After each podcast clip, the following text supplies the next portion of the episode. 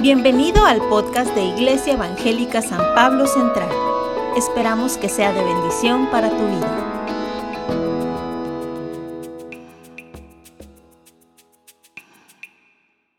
Sigan esa actitud de oración un momento. Gracias Señor por tu palabra. Gracias por tu Espíritu Santo. Gracias por tu presencia. Gracias por todo lo que tú eres, por todo lo que tú haces, por todo lo que tú mueves en nosotros y tocas en nosotros. Y nos exponemos, Señor, a tu palabra en este momento y por tu Espíritu Santo declaramos la revelación de tu palabra en nuestra vida, en nuestra alma, en nuestra mente, en nuestro corazón. Nos rendimos a ti, nos sometemos a ti, a tu señorío, a tu autoridad, al poder de tu palabra en nuestra vida. En el nombre de Cristo Jesús. Amén. Amén. Te voy a dar un minuto para que te salgas de tu lugar y saludes a alguien que no conoces. Le digas tu nombre y le digas dónde vives, en qué colonia.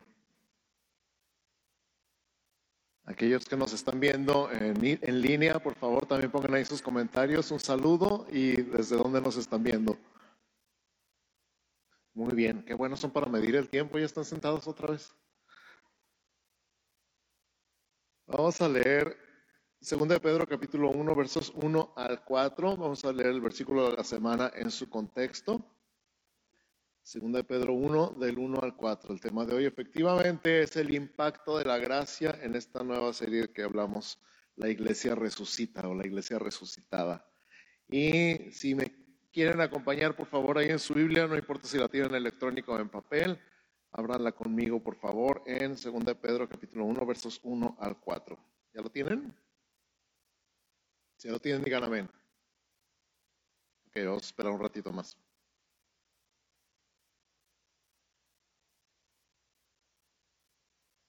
Bienvenidos, bienvenidos. Qué gusto verlos.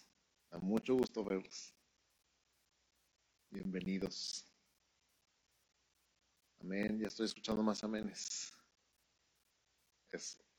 Segunda de Pedro, la segunda carta del apóstol San Pedro a verso, capítulo 1, versos 1 al 4. Dice, Simón Pedro, siervo y apóstol de Jesucristo, a los que habéis alcanzado por la justicia de nuestro Dios y Salvador Jesucristo, una fe igualmente preciosa que la nuestra. Gracia y paz os sean multiplicadas en el conocimiento de Dios y de nuestro Señor Jesús. Como todas las cosas que pertenecen a la vida y a la piedad nos han sido dadas por su divino poder, mediante el conocimiento de aquel que nos llamó por su gloria y excelencia por medio de las cuales nos ha dado preciosas y grandísimas promesas, para que por ellas llegases a ser participantes de la naturaleza divina, habiendo huido de la corrupción que hay en el mundo a causa de la concupiscencia. Amén. Este es el pasaje que estamos leyendo y estudiando el día de hoy. Vamos a desarrollar un poquito algunas partes, porque la verdad es que es tan amplio que podríamos llevarnos un mes entero con este, estos cuatro versículos nada más. Pero vamos a la primera parte. Nos identifica con aquellos que hemos alcanzado una fe igualmente preciosa que la de Él. ¿Cuántos pueden darle gracias a Dios que han alcanzado una fe? ¿Cuántos ya conocen la fe? Ya son parte de la fe, ya tienen esa fe en Jesús. ¿Cuántos son salvos por gracia, por medio de la fe en Cristo? Levanten su mano. Amén. Si no lo eres, entonces hoy te vamos a explicar cómo. Hoy vas a aprender a recibir esa fe. Y piensa un momento cómo avanzó Pedro en su vida, porque al principio creyó y de hecho hasta tuvo miedo, ¿verdad? Cuando conoció a Jesús aquella noche, ¿se acuerdan cómo conoció Pedro a Jesús? Que había ido a pescar y que habían estado pescando toda la noche y que no habían agarrado nada. Y cuando llegó este forastero que ellos no conocían y les dijo, echen la, la red a la derecha de la barca, dijo, trabajamos toda la noche y no pescamos nada.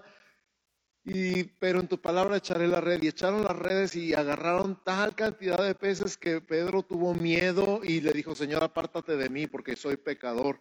Ese fue el primer encuentro de Pedro con la gracia. El primer encuentro de Pedro con la gracia en persona, porque Jesús es la gracia en persona. Él tuvo miedo por el milagro que vio, dijo, estoy delante de un santo y yo soy un pecador. Normalmente tenemos esa reacción cuando nos encontramos con Dios. Dios es santo y yo soy pecador. Sin embargo, lo que Jesús le dijo fue, no tengas miedo, sígueme y yo te voy a convertir en pescador de hombres. Entonces automáticamente empieza un caminar de Pedro con Jesús. Y Pedro siempre, como Pedro, de hecho su nombre en hebreo, Simón, significa algo así como inconstante, algo así como que algo que se deja llevar de aquí para allá.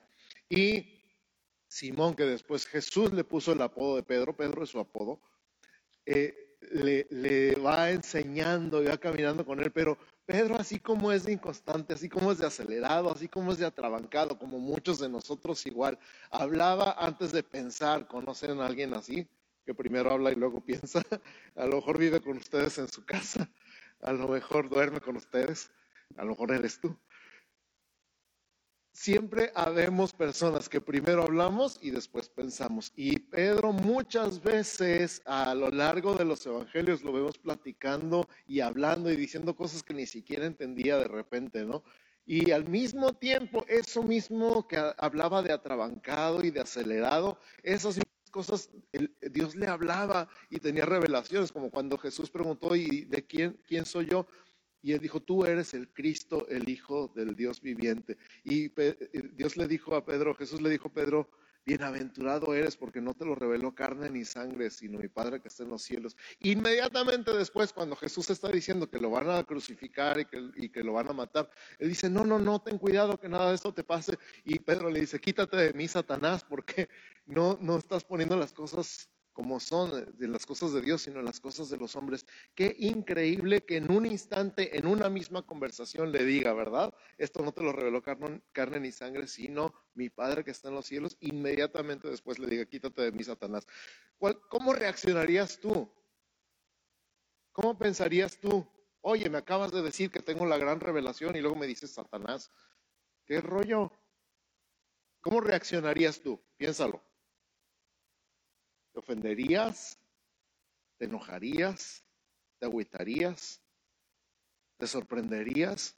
Me acabas de decir que wow, que qué revelación, qué padre cuando estamos hablando y nos dicen, ay, Dios me habló a través de ti y al instante la riegas. ¿Te ha pasado? O sea, terminando la clase de escuela dominical, terminando el grupo de hogar donde participaste, dijeron, wow, hermano, qué revelación, y al rato la riegas con tus propias palabras. Ese ha sido el caminar de Pedro con Jesús a lo largo de toda su vida. Cuando Jesús empieza a hablar cosas que la gente ya no entiende, eh, se pone pesado, se pone intenso la conversación. Jesús lleva su plática a las multitudes a otro nivel y mucha gente lo deja. Dicen, dura es esta palabra, ya no la podemos oír. O sea, en otras palabras está diciendo, no la podemos soportar y la gente lo deja de seguir. Entonces Jesús se voltea con sus discípulos y les dice, ¿ustedes también se quieren ir? Qué impresionante cuando Jesús te pregunta, no sé si alguna vez te ha preguntado, cuando estás agüitado, cuando estás enojado, cuando dices, pero Señor, mira que la iglesia, que así, que así, te voltea contigo y te dice, ¿te quieres ir? No, no, no, espérame Señor, no es para tanto, no es para tanto, tranquilo, tranquilo. La respuesta de Pedro a esa pregunta está registrada en Juan 6, 67 al 69. Dijo entonces Jesús a los doce, ¿queréis acaso iros también vosotros? Le respondió Simón Pedro, Señor, ¿a quién iremos? Tú tienes palabras de vida eterna y nosotros hemos creído y conocemos que tú eres el Cristo, el Hijo del Dios viviente. O sea, no se detiene. Habla, contesta. Y así como de repente contesta cosas increíbles, de, dices, ay, ¿cómo se le ocurre? Al mismo tiempo encontramos palabras como estas registradas de él. Algo interesante de Pedro en ese momento es que él habla por todos. Él no dice, ¿a quién iré? Dice, ¿a quién iremos? ¿Te das cuenta? Y también hay personas así, cuando somos atrabancados y somos acelerados, de repente hablamos por los demás. No, sí, vamos todos, ahí vas tú solo, pero todos. No, si todos queremos pastor. Y, los demás solteros, ah, sí, neta. Me acuerdo mucho de una tía que un día llegamos a un lugar, creo que estábamos en, un lugar de, caliente, caliente, caliente. Hazte cuenta que vas a Mexicali y llegas a un restaurante y la tía bien emocionada dice, caldo de pollo para todos. Y digo, no, nadie quiere caldo de pollo, nada más tu tía. De repente somos así de acelerados, así de trabancados y hablamos por los demás igual que Pedro, ¿sí o no? Pero al mismo tiempo vemos durante una tormenta cómo están ah, yendo contra el viento y están remando y están con trabajos y, llevan toda la noche tratando de cruzar el lago y, y está todo en contra. Y para colmo de males, ellos ven lo que ellos creen que es un fantasma. Y dice en los evangelios que ellos gritaron de miedo. Y Jesús les contestó, tengan ánimo, no tengan miedo, soy yo, yo soy. Y entonces Pedro, igual, otra vez, como siempre, aventado, atrabancado y loco, dice, Señor, si eres tú, manda que yo vaya a ti sobre el agua. Y Jesús le dice, ven. Y se avienta de la barca, porque dice descendiendo de la barca, pero eso suena muy bonito. Realmente, ¿cómo te bajas de un barco? Pues nomás puedes brincar, no hay de otra. Brinca del barco y cae en el agua y resulta que el agua está dura. Lo sostiene no se hunde y se va hacia Jesús. En el momento que quita los ojos de Jesús y los pone en la tormenta, ya me imagino las olas y el viento y la lluvia, se va para abajo. Se le acaba el suelo y se va para abajo y pega de gritos, gracias a Dios que supo a quién clamar. Señor, ayúdame. Y rápido lo agarra Jesús y lo levanta y le dice, ¿por qué dudaste, hombre? ¿Por qué dudaste? y ya lo lleva al, barco y en cuanto se suben los dos al barco, se calma la tormenta. Qué impresionante la vida de Pedro, así como es de loco, de atrabancado y de acelerado, las cosas que experimentó tan machín, ¿sí o no? Este mismo Pedro en la última cena le dijo a Jesús, yo nunca te voy a negar, si es necesario voy a la muerte contigo. Clásico acelerado. Y Jesús le dice, vas a la muerte conmigo. Hoy, esta noche, antes de que cante el gallo, vas a negar tres veces que me conoces.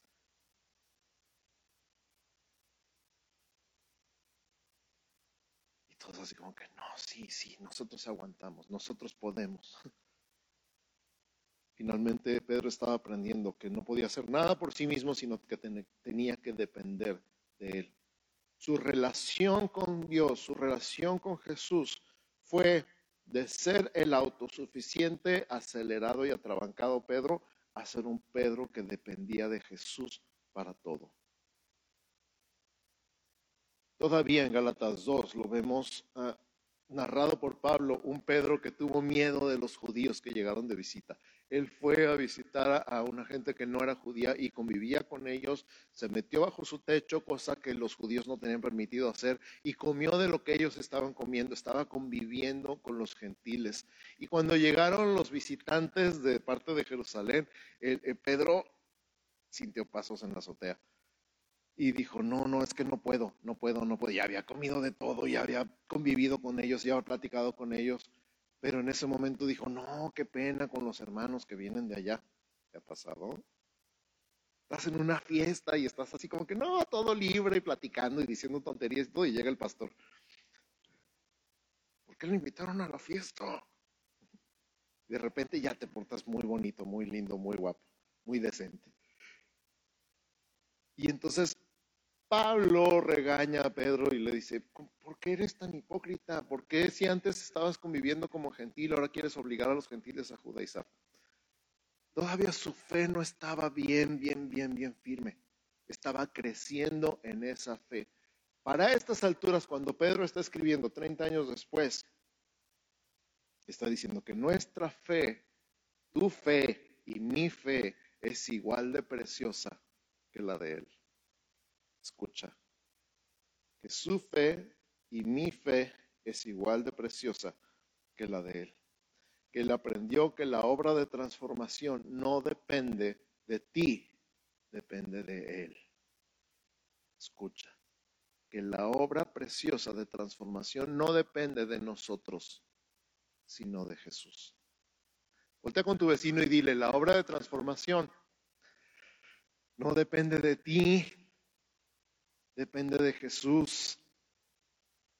Voltea para el otro lado y dile, la obra de transformación no depende de ti, depende de Jesús. Esta fe, la fe en Jesús por la que somos salvos, también es la fe en Jesús por la que somos transformados.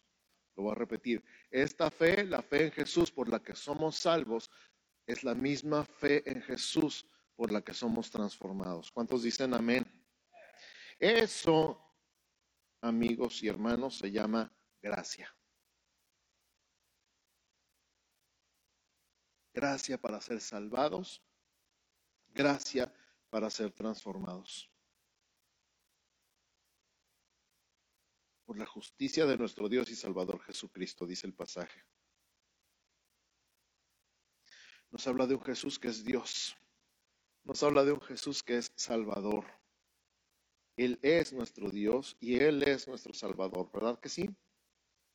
Por su gracia entonces, gracia significa regalo inmerecido. No merecíamos ser salvados, no merecíamos ser perdonados, no merecíamos ser comprados por la sangre de Jesús. Sin embargo, Él quiso hacerlo. Él quiso pagar el precio de tu salvación y de mi salvación. Él quiso tomarse el tiempo y la molestia de transformar nuestra manera de pensar, de hablar y de comportarnos por su gracia. Él quiso tomarse el tiempo de transformarte y cambiarte a su imagen solamente porque Él lo quiso. Y Él lo quiso por su gracia. Porque no se trata de recibir aplausos nosotros. Ay, ¿cómo has cambiado? Sino alabanza de la gloria de su gracia. Amén. Luego Pedro continúa diciendo, gracia y paso sean multiplicadas en el conocimiento de nuestro Señor Jesús. Como todas las cosas que pertenecen a la vida y a la piedad nos han sido dadas por su divino poder mediante el conocimiento, dos veces dice conocimiento, de aquel que nos llamó por su gloria y excelencia. Nos está resumiendo la bendición espiritual que recibimos al relacionarnos con Jesús.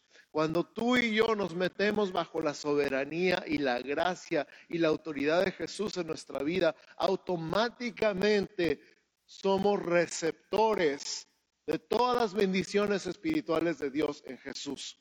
Eso me recuerda hemos estudiado en algún momento en la carta a los Efesios, les he dicho que es mi carta favorita de todas las cartas del Nuevo Testamento y que el capítulo 1 de Efesios es mi capítulo favorito de la carta a los Efesios y que el versículo 3 me fascina de Efesios 1.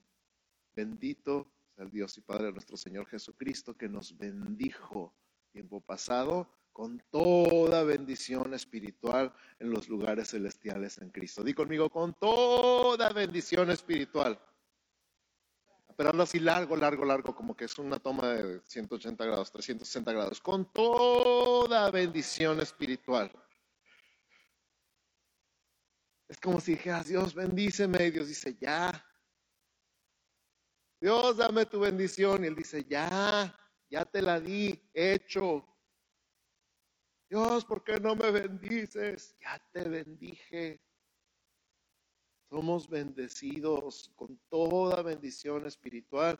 ¿Dónde está esa bendición? En los lugares celestiales. ¿Y dónde están los lugares celestiales? En Cristo. En otras palabras, si tú ya estás en Cristo, ya estás ahí. Amén. Somos bendecidos. Y a esta bendición nos habla Pedro en su carta. Y no nomás dice eso, dice que nos sea multiplicado. Me encantó como lo dijo Israel hoy. A lo mejor no importa si no sabes multiplicar, Dios sí sabe. Y vaya que sabe. Dios sabe multiplicar. Y multiplica su bendición sobre ti. ¿Cómo? Su gracia y su paz. Todo esto dos veces dice mediante el conocimiento de aquel. Las dos veces conocimiento. Dijo el mío conocimiento. Quiere decir que no hay bendición no hay paz si no conoces a Jesús. No hay bendición y no hay paz para ti a menos que conozcas a Jesús.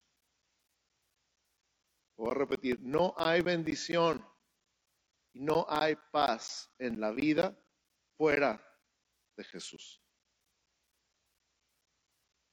Eso es gracia. Y es un gran impacto, ¿sí o no? En estar conociendo a Jesús, mantenernos conociendo a Jesús, mantener una relación personal con Jesús desde que lo conocimos por primera vez y lo seguimos conociendo porque es Dios y Dios es infinito y Dios nunca lo vamos a terminar de conocer y el Dios infinito no cabe en nuestra mente finita. A medida que lo conocemos mejor, la bendición, la gracia y la paz son multiplicadas.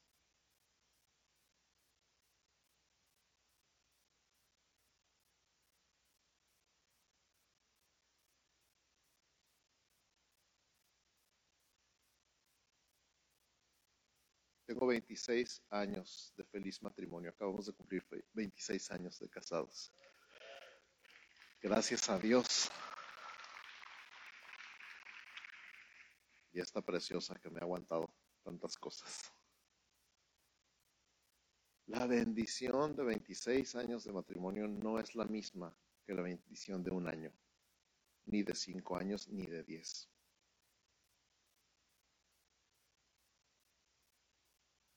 Con el tiempo crece.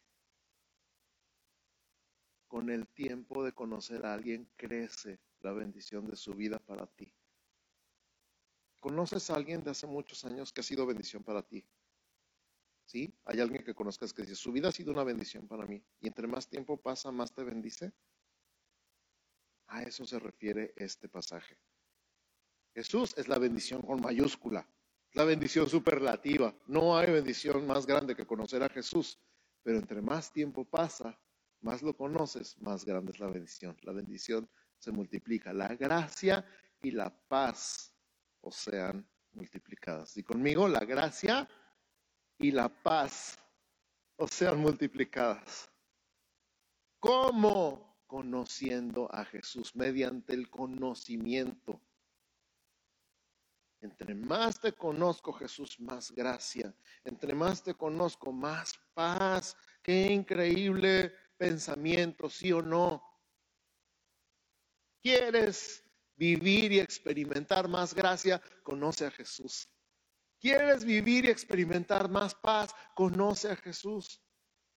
Pero ya lo conozco, conócelo más, conócelo mejor, profundiza en tu relación con Él porque además la iniciativa es suya.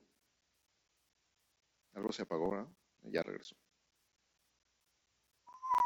La iniciativa es de Jesús, el que nos llamó por su gloria y excelencia. ¿Quién te llamó? ¿Por qué estás aquí? Por Jesús. ¿Cómo llegaste aquí? Jesús te trajo.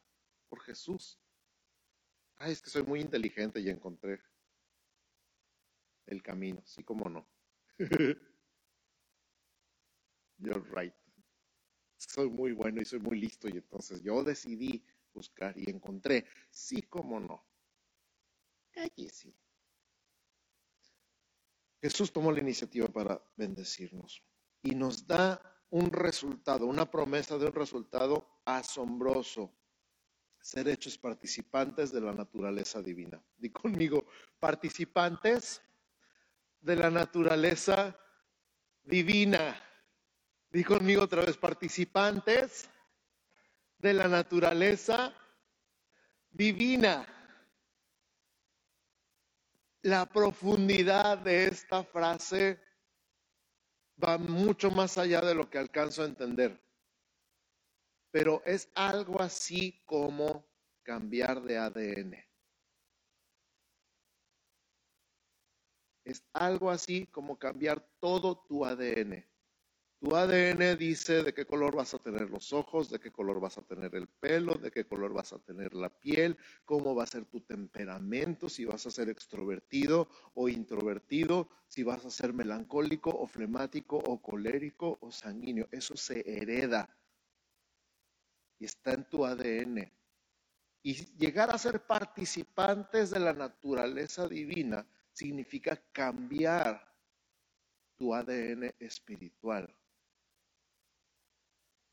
Es algo que en lo espiritual ya sucedió el día que tú naciste de nuevo. Por eso Jesús usa esta expresión. Es necesario volver a nacer. Con otro ADN, con otro árbol genealógico, con otra herencia. Ahora, ese cambio de ADN, esa terapia, vamos a llamarle así, de ADN, mete o inyecta la naturaleza de Dios en tu vida. De manera que yo puedo haber sido la persona más enojona de este planeta, pero como Dios no es iracundo, mi naturaleza cambia. Está dentro de mí, dentro de lo más profundo de mi ser y en cada célula de mi cuerpo, escrito en el ADN, Daniel Trápala es un iracundo. Pero este cambio de naturaleza incluye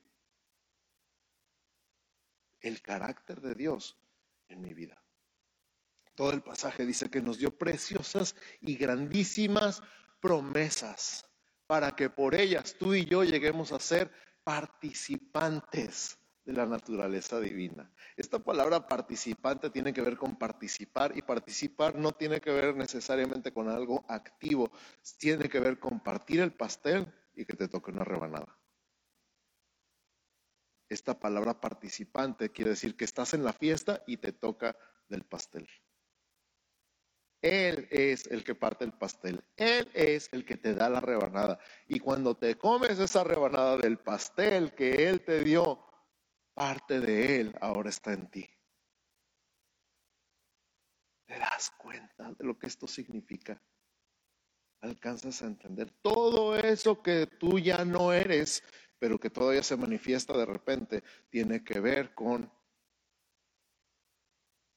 cambiar de naturaleza y con que ese cambio es constante, es continuo, es permanente.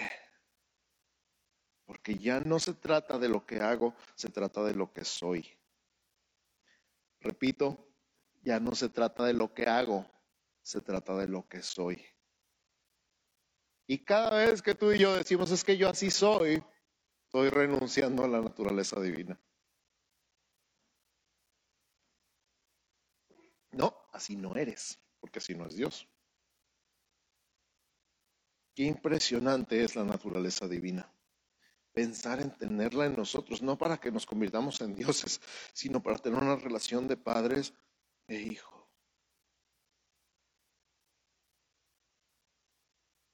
¿Alguna vez te dijeron igualito que tu padre? ¿Lo dijeron bien o lo dijeron mal? Las dos cosas. Ay, igualito que tu padre. Igualito que tu madre. Igualita que tu madre.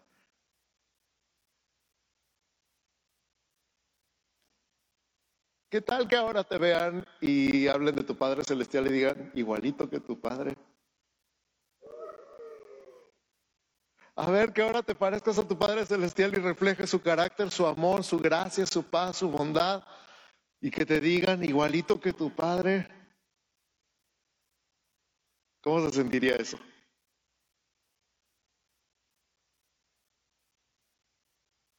¡Wow! ¿Te pareces a tu papá? Ese es el punto. Esa es la naturaleza de Dios en ti.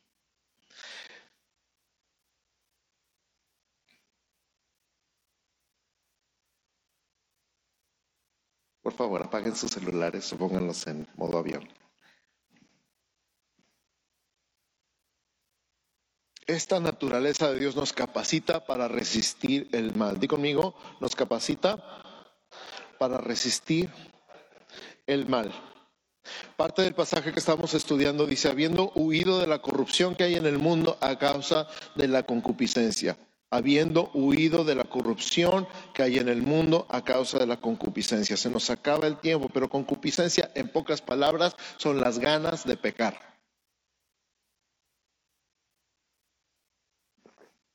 Cuando tú tienes un problema con la comida y te ponen una dona de chocolate con un relleno cremoso y unas M&M's encima enfrente, eso se llama tentación. Cuando no hay ninguna dona y tú solito se te ocurre, ay, qué ganas de una dona. Eso se llama concupiscencia. Y aplica en todos los sentidos y en todas las esferas. Siempre va a haber tentaciones, pero hay, cosas, hay momentos donde nadie te está tentando y tú solito, ¿sí o no? Tú solito. No necesitas que nadie te tiente. Tú solito, eso se llama concupiscencia.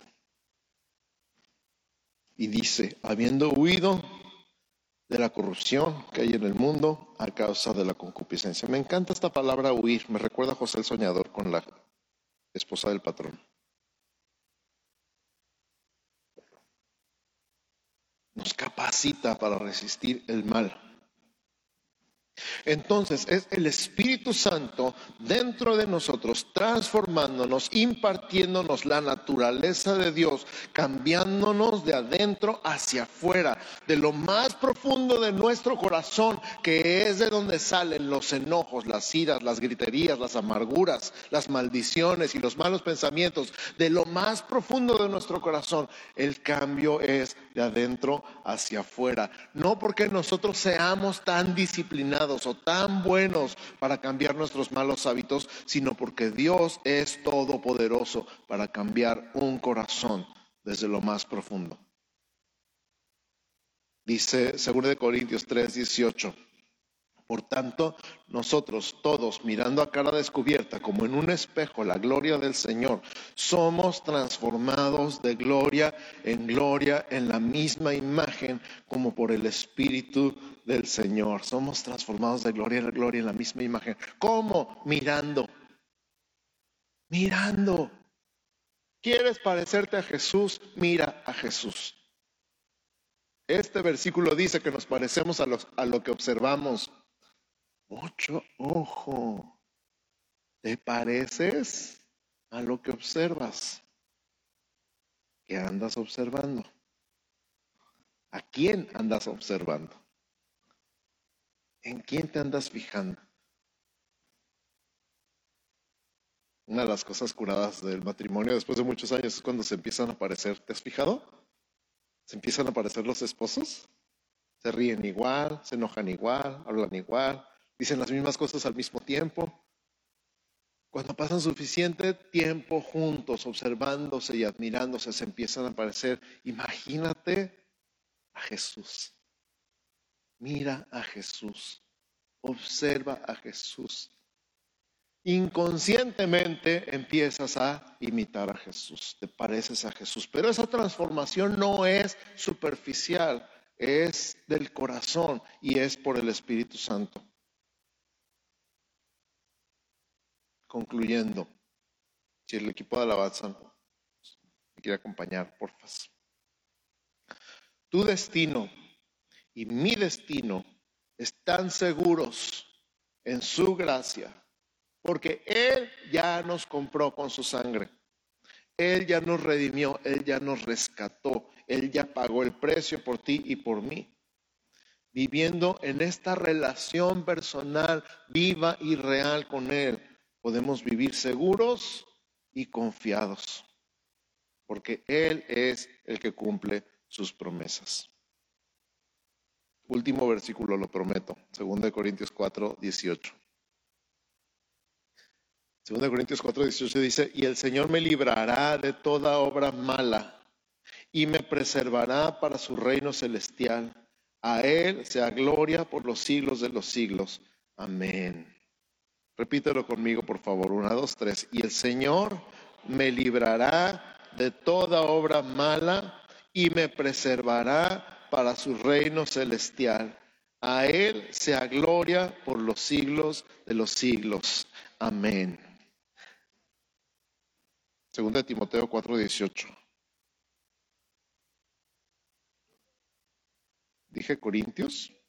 Qué mal. Aquí está escrito Timoteo, no sé a qué hora dije Corintios. Perdón.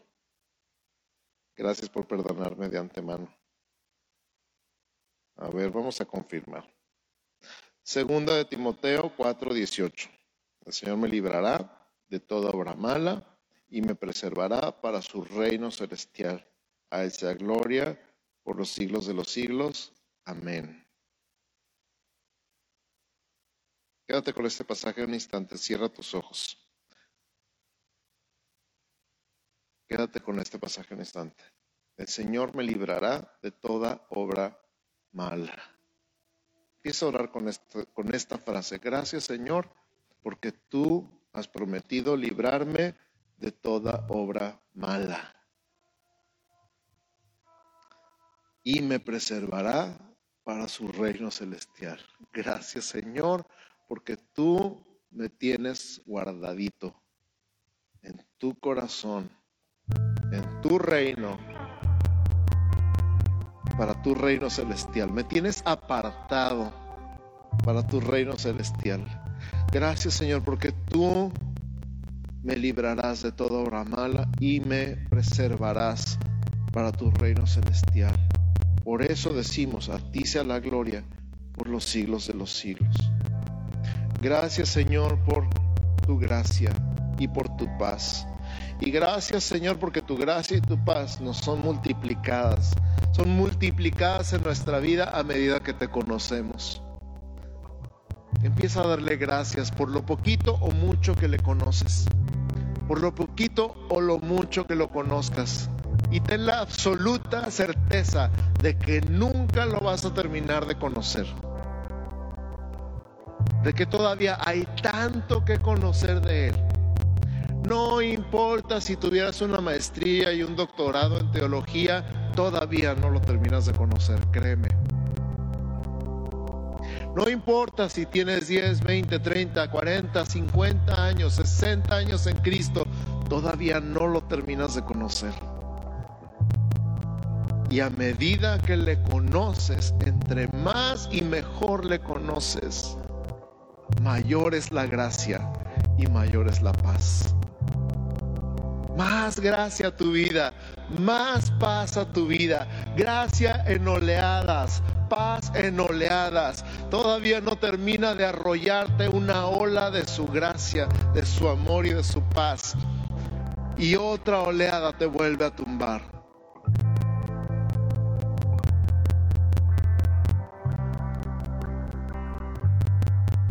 Oleadas de gracia, oleadas de paz multiplicadas a tu vida a medida que conoces a Dios y a Jesús.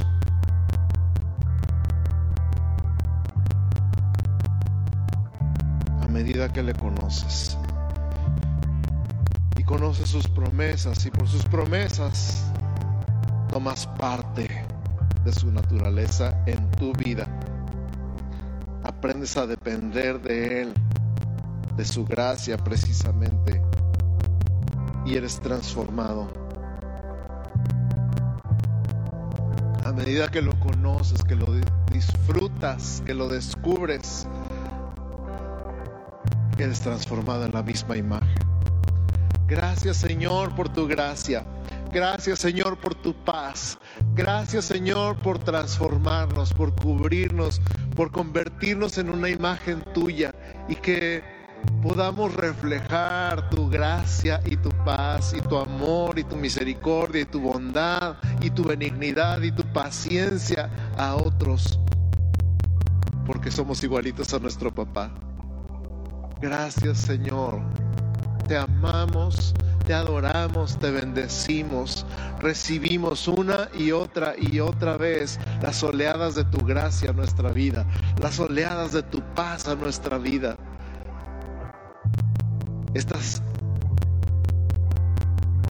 inyecciones de tu naturaleza en nuestro ADN. Lo creemos, lo abrazamos, lo recibimos, lo atesoramos.